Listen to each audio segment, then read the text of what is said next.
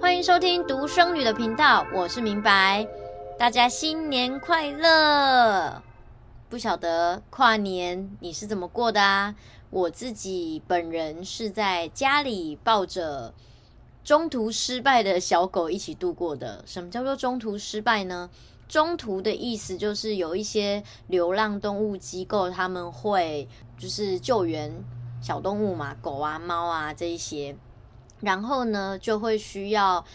找一些寄养家庭，先暂时在他们家度过一段时间，然后在这个过程当中，你可能会需要训练它呃定点大小便啦，然后训练它一些基本的规矩，还有可能带它去医院做一些检查跟施打疫苗等等的。这些服务，但是在这个照顾的过程当中，所有的费用支出都会是这个机构来协助你。那你只需要出你的时间跟力量，然后这样子的一个中途的过程，流浪动物机构它就会把你回报的这个过程跟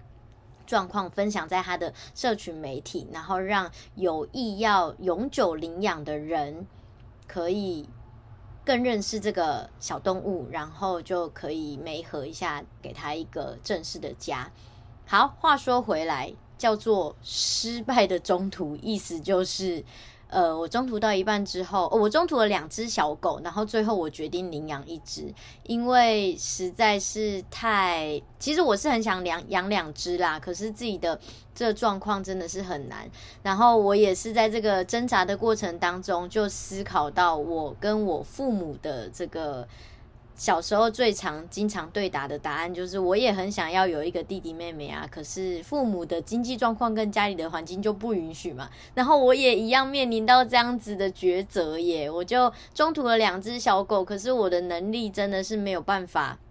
去一次领养两只，因为他们是土狗，他们未来会长多大，我也不是很有把握。因为听说米克斯。或是台湾的土狗通常是惊喜包，你会在它很小的时候以为它大概会长到你以为的那个公斤数，结果它可能会变成一只巨大的马儿也不一定。但我觉得 OK 啦，就我也很接受这一份惊喜，只是我真的能力的状况，还有我的生活，我的空间只能够领养一只。那我本来是很希望他们两个可以一起被送到同一个家里，因为他们的感情真的很好。可是另外一个家，他们也只能够领养一只中大型犬，所以我就想说，嗯，好吧，那我们就一人一只，至少我是呃送养给认识的朋友，这样将来他们想要见面的时候也比较好联络。所以就中途失败了，我就领养了一只，然后跟他一起过很平安的一个跨年夜。我真的觉得太开心了，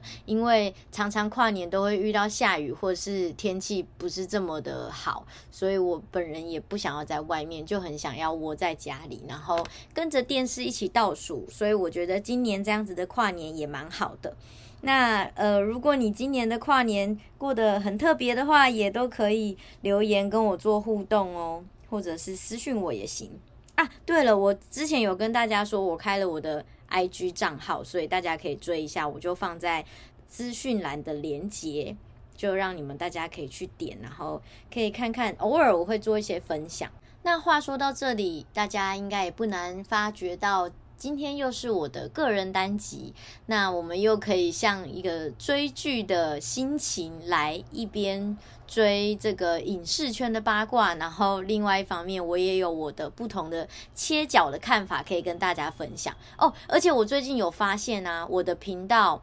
很有趣哦，不是只有独生子女在听，也不是只有他们的父母亲在听，还有另外一些族群是他自己有想要让自己变得更独立的听众朋友们在追我的节目，诶，我觉得好棒哦，能够扩散出去，触及到我从来没有想过的族群，然后对他们来说有帮助，或者是有疗愈、有收获，这是我真的从来没想过的，也是给我这个。节目能够持续更新的一个很好的动力。不过的确啦，因为我们每个人来到这个世界上，呃，除了双胞胎之外，不然其实大部分的人也都是自己在某一个时间点出生在这个世界。然后我们每个人也都是自己独立的个体。那人生当中会有很多的亲朋好友来来去去，最后我们也是会需要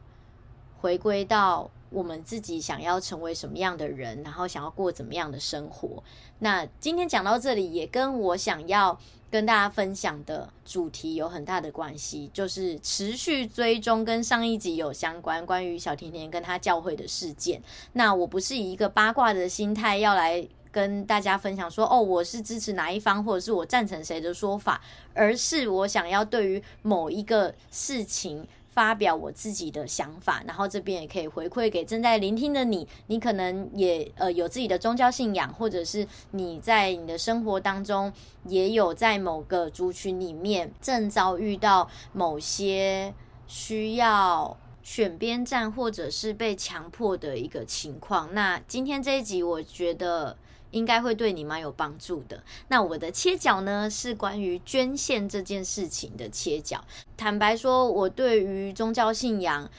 捐钱或者是使用钱的这件事情，不，其实不是只有宗教信仰啦，包含还有慈善机构也是在用钱的这个方面上，我自己有我自己的想法，所以呃，跟其实刚刚开场跟大家分享说我中途小狗这件事也很有关，因为。钱它是一个很有力量的东西，它也来自于我们的可能劳力啊，或者是我们的付出，所以能够得到了这个东西。然后这个是现在社会当中我们必须拿来交换等值，或是我们自己内心当中认为有价值的东西的一个工具。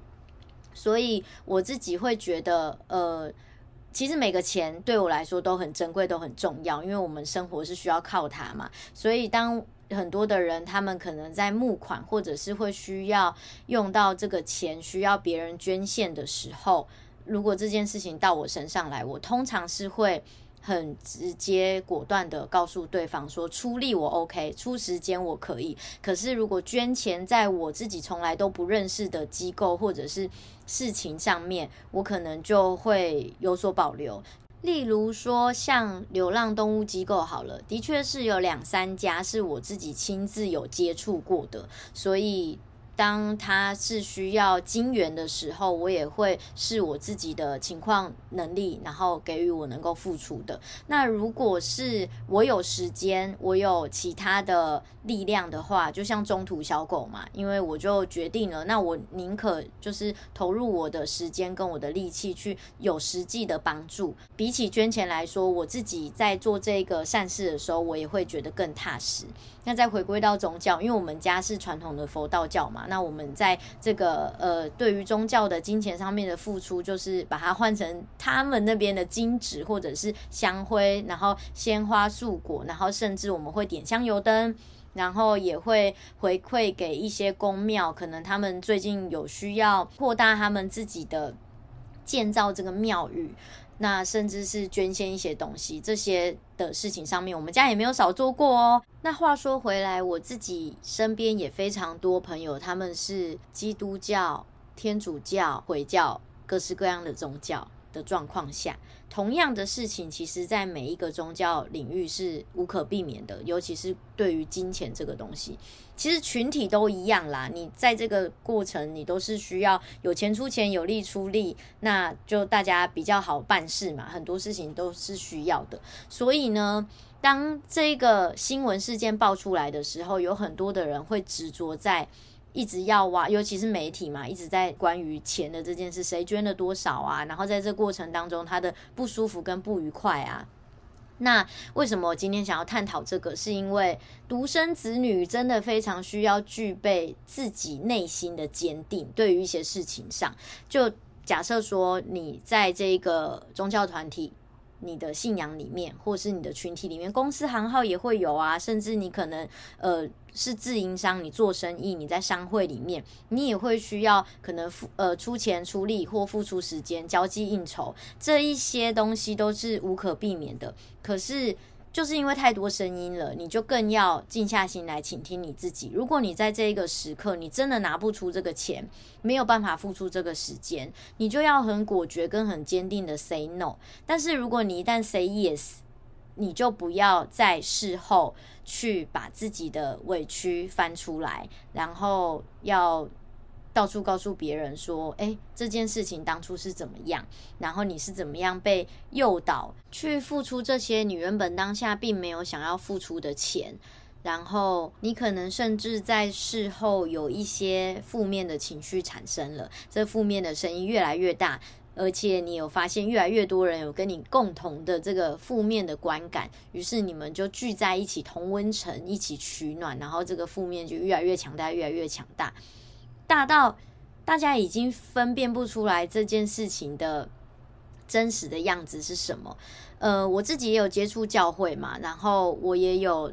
参与一些教会的活动，我没有捐钱啦，没有做这个奉献的动作，我也没有做任何受洗的动作。可是因为他们常常在办一些活动，都是起心动念都是善良的，可能希望大家聚在一起，然后做一些公益的事情啦。像我之前有帮一些单亲妈妈化妆，做一些化化妆的活动，然后赠送他们彩妆。那这些彩妆也都是来自全台湾各地，就是大家买了之后没有用，然后。那个状况还很良好，甚至是全新的这样子的一个活动，然后唱诗歌啦，为这个世界祷告，这些我觉得都是起心动念都是好的事情，所以我就会去做。但是如果坦白说，我当时做这一些活动的教会，他们在事后可能有一些纠纷，或者是有些人觉得可能被这个教会欺骗感情啊，欺骗金钱啊。那我会不会也有一些负面的想法？对于这个教会，坦白说，我不会，因为当下的我是感受到这个世界很平安，然后在举办这些活动的人，他起心动念是好的，我就不会再去想说，哦，早知道不要这样子付出，因为他们怎么样怎么样。嗯，那钱来说呢，其实是一样的东西。虽然我付出的不是钱，但是钱它其实是一样东西，因为它也来自于某一些人他曾经有辛苦的工作过，然后换取到的一个工具嘛。那你也不要去想说，哦，早知道不要奉献这么多，早知道不要这么做。我觉得这些是骗局。这样子去指责或者是定义这件事情，我觉得对于这个。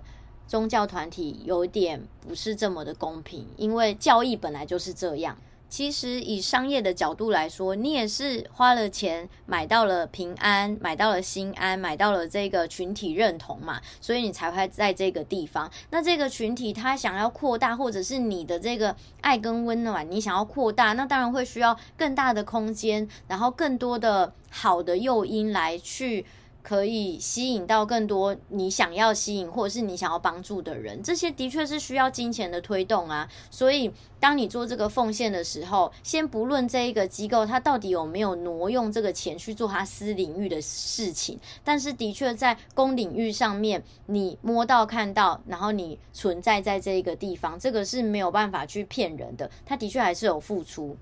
所以，如果假设你是一个对于金钱怎么样运用是很呃很 care 的，那你就不要买单这个奉献的说法。就像我一样，我可能觉得哦，我没有亲眼看见，我没有亲眼亲呃亲自亲身的去下去可能服务啊帮忙这个机构，我就没有办法去相信说，我只是捐钱，他会把我的钱怎么运用？这个钱是我辛苦赚来的，所以我不想要被有。有心人士去随便运用在我不认同的地方，